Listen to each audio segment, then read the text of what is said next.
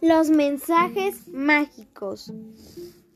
De la pared principal de la sala de la casa de Andrea colgaba un gran cuadro pintado al óleo, con un marco grueso cuyo dorado ya había perdido el brillo. Mostraba la figura de una mujer muy elegante, de piel con su traje largo, ensanchado desde la cintura por la crinolina con ese color amarillento que da el tiempo a lo que ayer fue blanco y con un abanico en la mano derecha.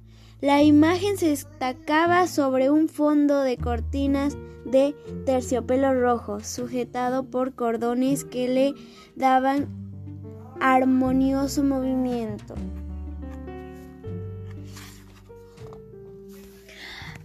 Aunque Andrea sabía la respuesta, siempre le preguntaba a su mamá, ¿quién es esa señora? Una pariente lejana de tu papá. ¿Cómo se llamaba?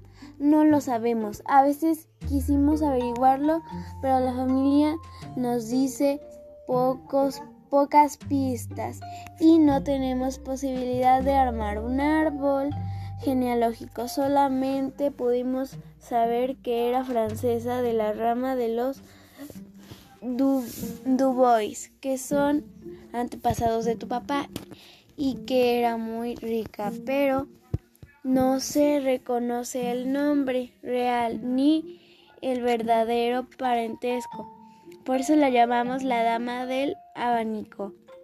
La dama del abanico, qué nombre tan misterioso. Cada día el cuadro la, la fascinaba más.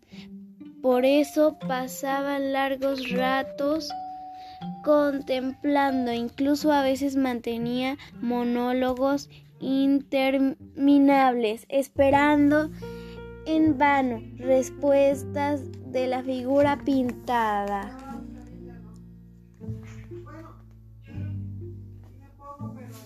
Una noche, después de haber visto una película de Los Tres Mosqueteros, en la que las mujeres vestían trajes muy parecidos al de la extraña mujer del cuadro, se quedó a solas frente al retrato para hablar con la bella desconocida que la tenía tan intrigada.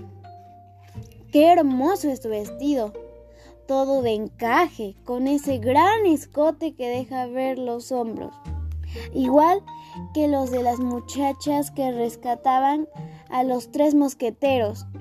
¿Cómo me gustaría tener un momento esas prendas entre los dedos, tocar su suavidad?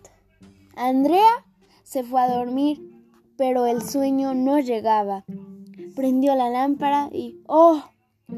En lugar de separador de cartulina con una canasta de flores impresas que había dejado para marcar la página y postear la lectura, encontró un trozo largo y fino de delicado encaje bordado con minúsculos canutillos, canutillos plateados, canutillos plateados, canutillos plateados.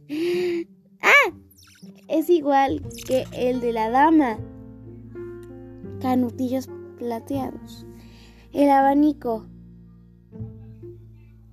es igual que el de la dama del abanico, dijo mientras tocaba el recorte admirada. Después de esa experiencia no pudo dormir.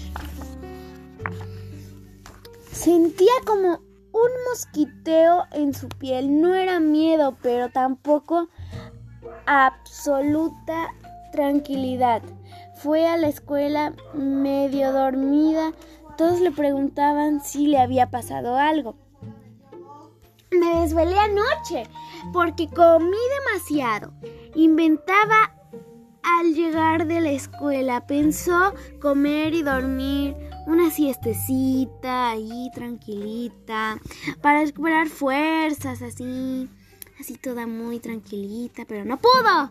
Mientras comía su piel se erizó, se erizó en la parte baja del vestido de la dama del abanico faltaba un pedazo largo y fino del encaje, moteado con canutillos plateados.